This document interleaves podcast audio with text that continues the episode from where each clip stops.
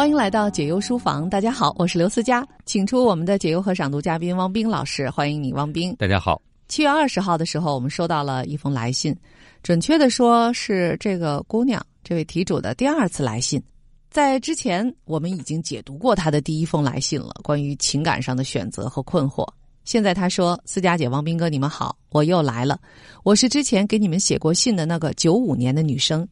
上次写完信之后。”我就跟那个相亲男分手了，然后呢，我的前任却又来找我，我称他为狮子男吧。我们当时分手是因为异地，工作上有些事不认同，并且刚认识的时候，他虽然时常来我的城市看我，却想让我去他的城市，我不愿意去。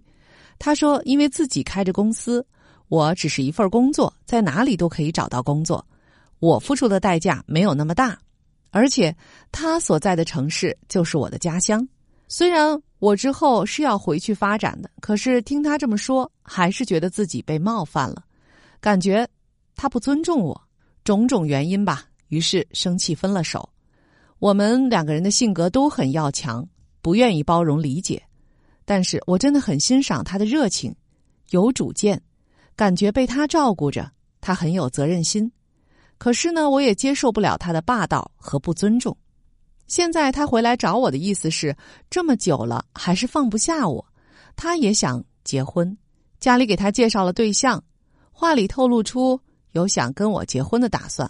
那如果我不回去呢，他可能就会考虑和别人结婚了，也就透露出说他不会一直等我。可是我开始纠结了，我觉得我们的性格问题还是存在的。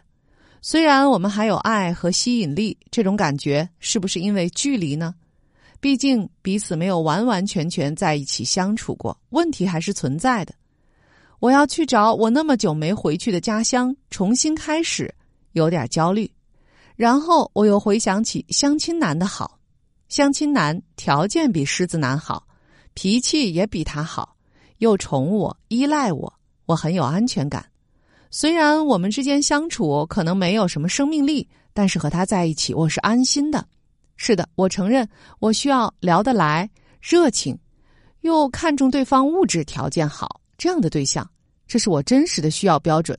但是又觉得自己可能配不上这种人，也觉得我需要的这种人是不是不存在，或者是不相信自己能遇到这种人。于是焦虑让我不得不在他们俩之间选择一个。害怕不选就会遇不到了，我该怎么面对自己呢？来信读完了，我其实被他说的有点记不起他们之前三个人之间的情感纠葛具体的剧情了。但是看完这封信之后，我有一个强烈的困惑，就是这个女生似乎还摇摆在两个男生之间，但是她明明在信的一开始就跟我们说，她上一次给我们写完信之后就已经和相亲男分手了。那这个分手是不是真的呢？他说的话，要不要别人严肃对待呢？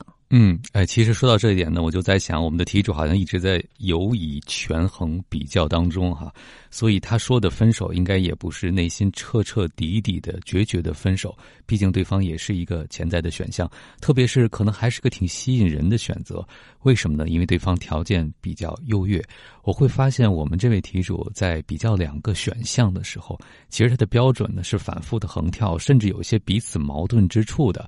题主非常诚实的说自己对对方的经济条件有要求，我觉得挺好的。但是最重要的是，你不能同时让一个人满足你所有的期待的时候，你最看重的是什么？这是第一点。第二点呢，就是拥有每一个选项都是有代价的。这个代价不光是对方的缺点带来的，还包括共同面对人生的时候要有更多的不确定。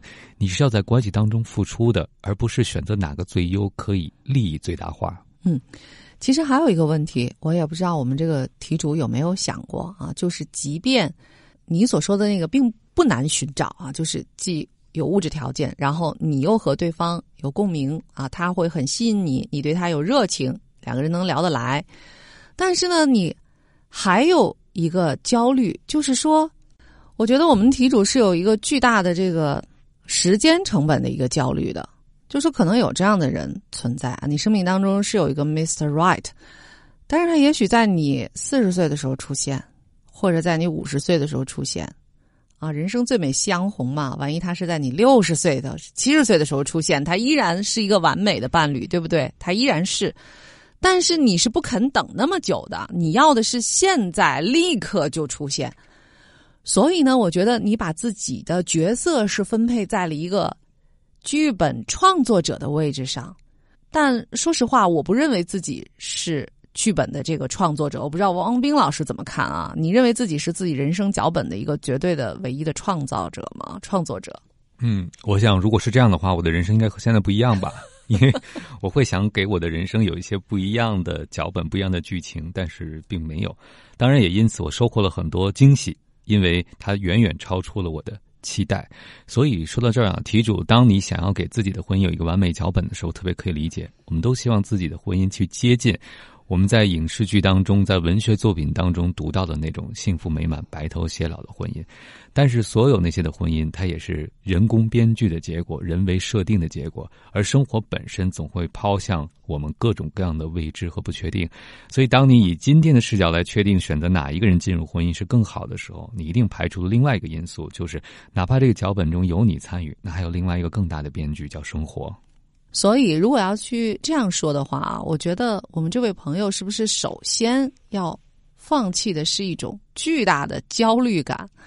但是，有鉴于我们在上一期节目的时候已经把一个解决焦虑感的书的内容呢，去回应了上一位题主，我们也不能再拿来再回应你你的这个问题，所以有一些新的视角，希望能够帮助你。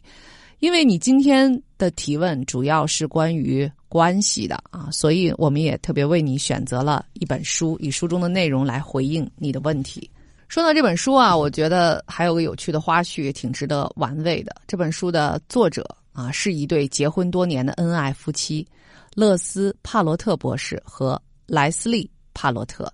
他们两个人呢？同为美国西雅图太平洋大学关系发展中心的理事、著名的作家和婚姻顾问，他们著有多本获奖的畅销书，同时呢还主持多个广受欢迎的广播电视节目。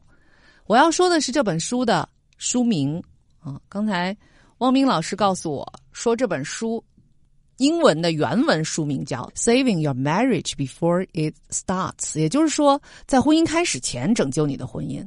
但是我们中文版的书名是“让婚姻赢在起跑点”，有没有觉得这个意思其实发生了一个巨大的改变？如果说到拯救的话，那可能我们每个人的生活当中都面临着一些需要拯救、需要救赎或者是需要修复的一些问题。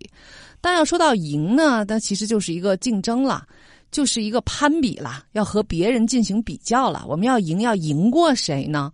所以呢，我觉得这两个书名，一个是英文的原名，一个是翻译过来的书名，其实也体现了两种不同的价值追求吧。嗯，而且拯救的结果是什么是不确定的，对吧？只是说别让它滑落到另外一个极端。但是所谓要赢呢，我觉得这多少有些人味儿比较重。就像我们刚才说到的编剧的问题，我们能不能通过努力就保证婚姻会赢呢？真的不知道。如果不对这个抱有接纳之心。其实我们在婚姻当中更难赢？为什么呢？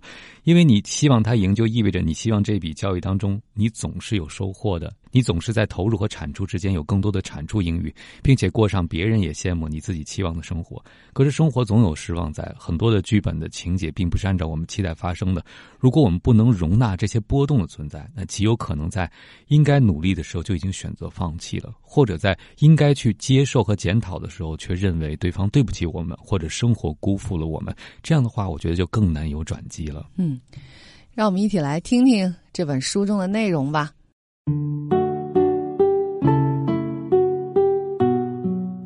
迷思之二：我们关系中的每一个闪光点都会变得更好。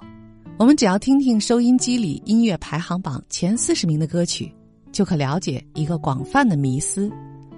人们普遍相信，关系中的每一个闪光点都会变得更好。然而，这的确是个迷思，而且深具破坏性。事实上，并非每一个闪光点都会变得更好，有些事在婚姻中会得到改善，有些事却会变得更困难。每一个成功的婚姻都需要经历一些必然的失落。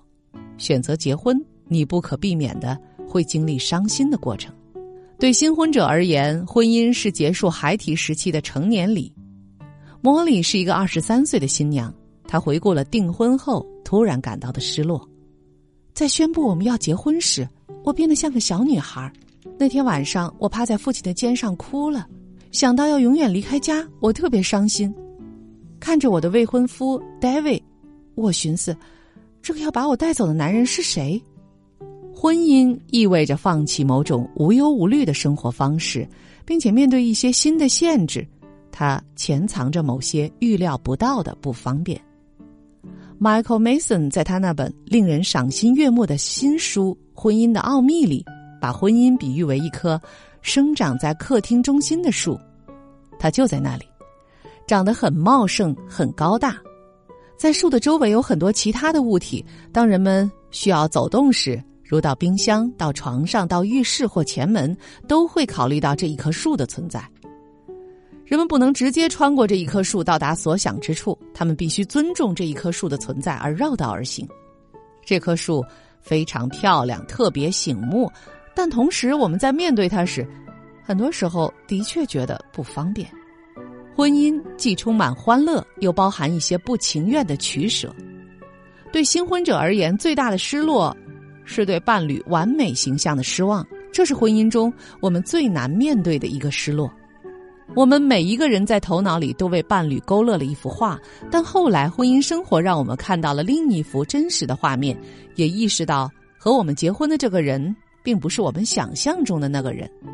稳住自己的情绪吧，你也不是对方心目中想象的那一个人。大部分的婚姻从充满情爱的蜜月开始，这是一段刻骨铭心和热情洋溢的罗曼史，但是罗曼史都是暂时的。在《少有人走的路》一书里，科斯特派克博士说：“不管我们爱上谁，如果二人的关系不断持续，早晚我们都会荡出爱河。这不是说我们会停止爱我们的伴侣，而是说这种坠入爱河的狂热会成为过去。”他说：“蜜月总会结束，罗曼史的花也会凋谢。”期待关系之初的罗曼蒂克永远长存，只是一个幻想。这一点接受起来有些困难，但是要想拥有快乐长久的婚姻，打破罗曼史永存的神话，比其他任何帮助都有效。下面是一些基本的观点：每一个人都为自己的结婚伴侣勾勒了完美的画像。我们的伴侣在建立关系的初期，通常都很努力，展现出自己最好的一面。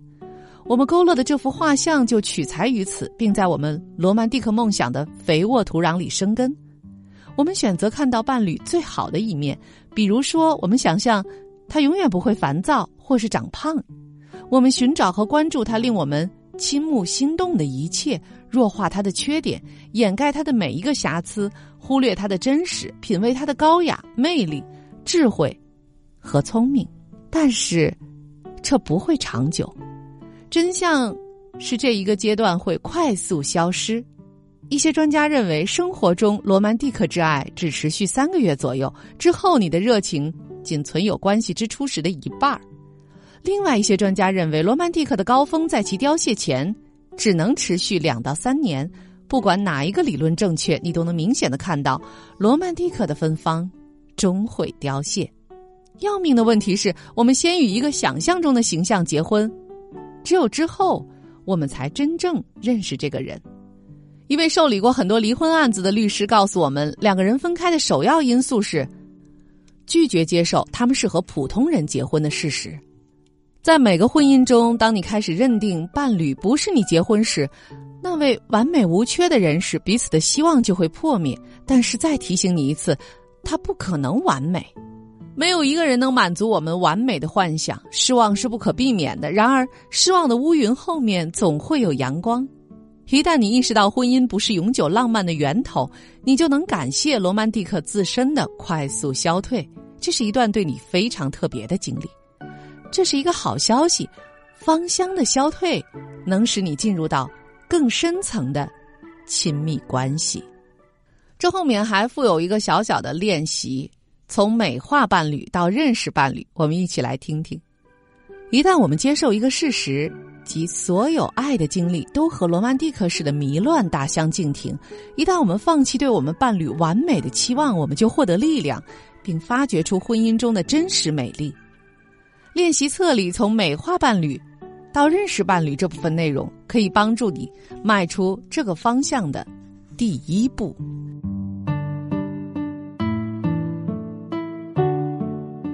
也就是说，其实他从来都是那个样子啊，我们的伴侣从来都是那个样子，只不过先前是你被爱情冲昏了头脑，就是 “love is blind” 那句话啊，所以你没有看到他真实的样子，你想象出一个完美的形象，并让他放在了伴侣那个位置上。那结婚之后，你终有一天要面对真相嘛，就是如此。所以，我们的题主是否也在未来会面对？他认为的对方存在的一些闪光点，可能并不会变得越来越好啊，而是会此处省略多少？来问问王斌老师。呃，我们为什么把刚才的内容推荐给我们的题主呢？因为他在信中写到了，相亲男呢比狮子男要好，脾气比他好，又宠我依赖我。呃，其实，在这封信中，选择 A 和选择 B 很多比较就是基于闪光点的比较，但这些闪光点会一直存在吗？我们不是在诅咒啊，而是在告诉你，人性会变化，随着关系和变化。当我想得到你的时候，和日复一日的生活当中是不一样的。这不能怪任何人，我们也很难做到不随着生活情境的变化而发生改变。而这一点呢，也就讲到了说，如果你不知道一个人是怎么样，只是依据闪光点做出的决定。你极有可能会失望的，因为人不可能永远闪光。第二，所谓的闪光点，有可能它的背面是另外一种情况，比如他很依赖你，他很黏腻你，他可能还想控制你，对不对？因为你对他很重要，所以你不担心失去他，但他经常担心失去你呢。如果不能辩证的看很多的问题，执迷于所谓的闪光点，我觉得我们第一个没有看清对方是谁，第二个也不能充分的接纳对方是谁，第三进入婚姻就会觉得我是不是上当了？可是最终我们是上了谁的当呢？像思雅刚才所讲的，可能我们自己把自己的眼睛给遮蔽了。嗯，所以其实婚姻也可以是一个淬炼金属的一个过程，就像在这本书当中印的一句，呃，伊丽莎塔波尔的话，他说：“失望对于高尚的灵魂而言，如同冷水倒在燃烧的金属上，使它更强、更硬、更锋利，而水从不毁坏金属。”嗯，之后这个金属是让我们作战用的吗？而最后呢，每一个人在婚姻当中将变成刀枪不入的战士，是这样的结果吗？这开玩笑，不知道我说的这些话会不会让我们的题主变得更紧张了？但事实上啊，其实就像那个呃，受理过很多离婚案子的律师在前面的。这个内容当中所说的啊，拒绝接受他们是和普通人结婚的事实，这会成为一对伴侣分开的一个首要的因素。所以大家都是普通人嘛，都是芸芸众生啊。但是呢，我们如何要去建立一段理想当中的，或者说让我们感觉到温暖和幸福啊，让自己会变得更坚强的一段婚姻，这就需要两个普通人共同的努力。这个过程可是不普通的，因为对于每一个家庭、每一对伴侣啊，他们都有。独特的思路、办法、解决之道，但是实话实说啊，有的人成功了，有的人失败了。但我觉得你不能把这个成功和失败，特别是失败，你不能把它看作是自己人生的失败。所有的这一切都是人生旅途的一部分而已。嗯，刚才那句话就是律师说的啊，不能接受和一个普通人结婚，可能也不能接受自己的婚姻也是普通的，甚至自己的人生也是普通的。这个普通并不是站在很多人所说的所谓优秀和卓越以及普通人的角度，而是所有的人都是普通人，在命运面前，我们都会经历所谓的波折，而很多的时候，这些波折不完全取决于我们的努力，甚至很多的时候。不是努力就一定带来期望的结果。从这点上来说，我们都是很普通的，很少有人能够卓越到控制自己的命运吧？几乎应该是没有。如果不能接受这一点，就不能心平气和的接受婚姻当中发生的各种各种意外之事。我觉得这位朋友，我们比较担心的是，他计划的很周详，对吧？想找一个更好的选项，继而能够。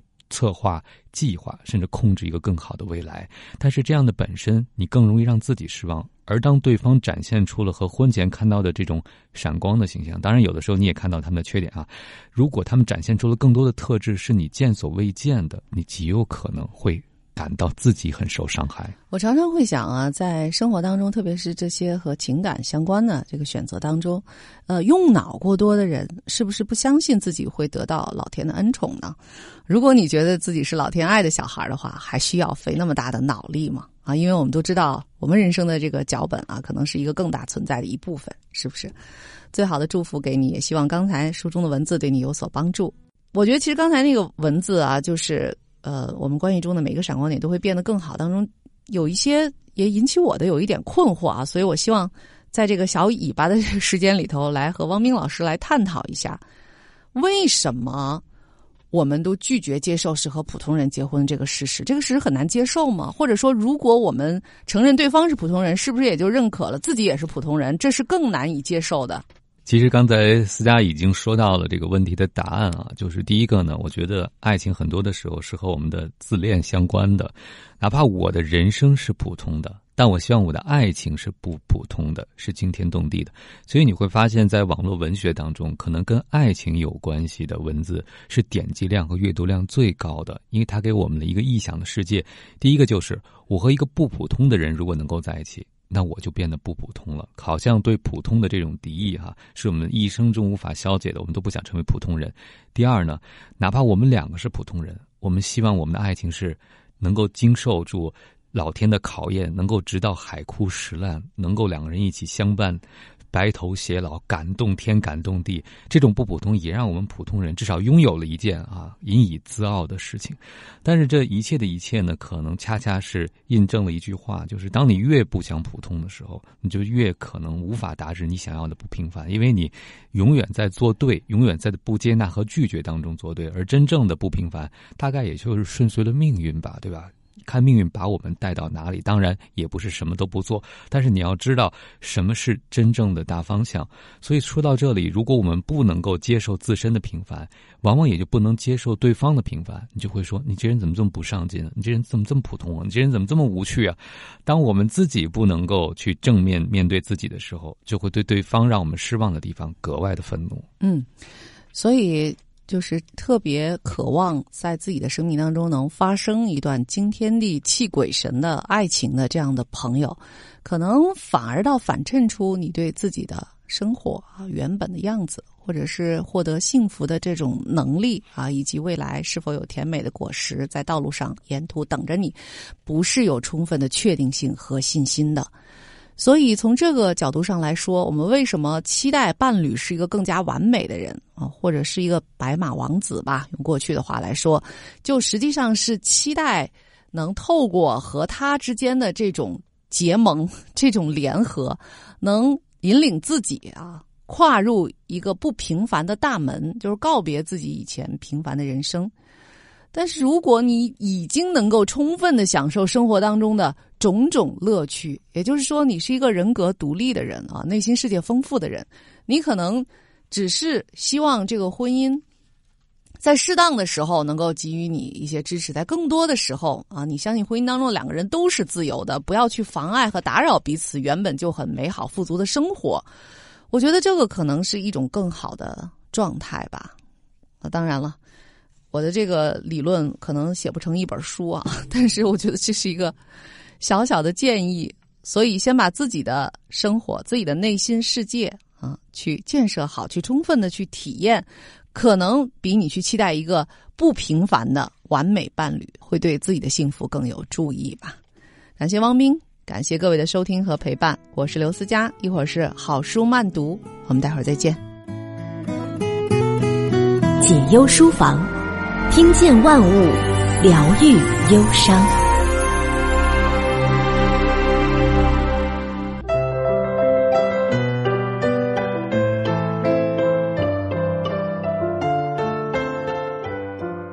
好的，欢迎回来，这里是好书慢读，我是田阳。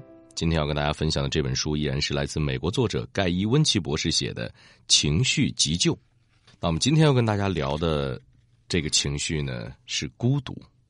在这个篇章里面，作者用了一个副标题：“孤独，人际关系的肌无力。”我们看到这个篇章之后，有一个特别有意思的一节，叫“孤独和吸烟的危害相同”。我们一起来看一下。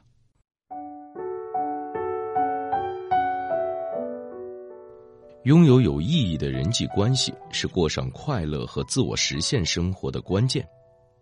长时间的孤独则会损害我们最基本的快乐。除了引起情绪上的痛苦和渴望，孤独还会导致抑郁症、自杀倾向和行为敌意与睡眠障碍。更重要的是，孤独对于我们的整体健康具有惊人的破坏效果。它能够影响心血管系统，导致高血压、体重和胆固醇指数增加；内分泌系统、应激激素增多，甚至免疫系统的正常运转。不妨举例说明孤独是如何直接影响我们身体健康的。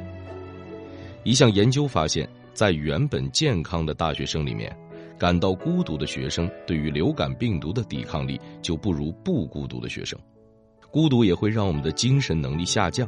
例如，做出糟糕的决策，注意力下降，精神不集中，判断力减弱，甚至会加速阿尔茨海默症的发展。令人震惊的是，孤独给我们的身心健康带来的长期伤害不亚于吸烟，而且真的能够减少我们的预期寿命。香烟包装上固然都印刷着吸烟有害的警告，但很少有人知道一天吸两包孤独牌香烟的危害。结果，感到孤独的人很少有紧迫感，以至于不去优先考虑挣脱孤独的魔掌，从而治愈心理的创伤。我们需要知道的是，孤独还具有一定的传染性。我们需要迅速治疗孤独导致的心理创伤的另一个原因是，最近的研究证明，孤独是会传染的。一项研究追踪了孤独在社交网络中的传播，结果发现它完全符合传播的特点。在研究开始的时候，那些与孤独的人接触过的个人，到研究结束时，很有可能也变得孤独起来。此外，孤独的传染能力取决于孤独者与不孤独者之间的亲近程度，他们的关系越好，孤独的传染性就越强。具体来说，科学家们发现。孤独的人会逐渐被其社交网络边缘化，变得越来越孤立。一旦有人与孤独者密切接触，他们也会受到影响，也被边缘化。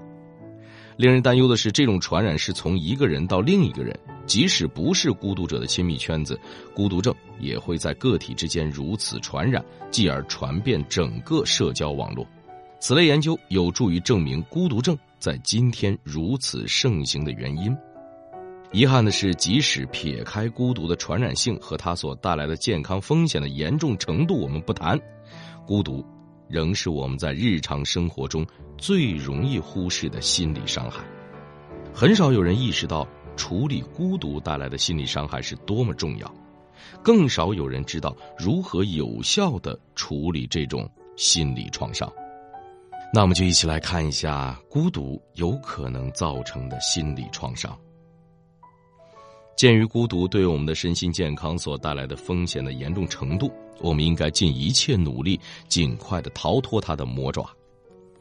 但是，我们可能面对两个困难：首先，孤独使我们对自己和身边的人过于挑剔，让我们对现有的人际关系做出过于消极的判断，这些都会影响我们与他人的互动。其次，孤独。更潜在的影响之一是，它会使我们采取自我封闭的行为方式，进一步降低我们的社会关系的质量和数量。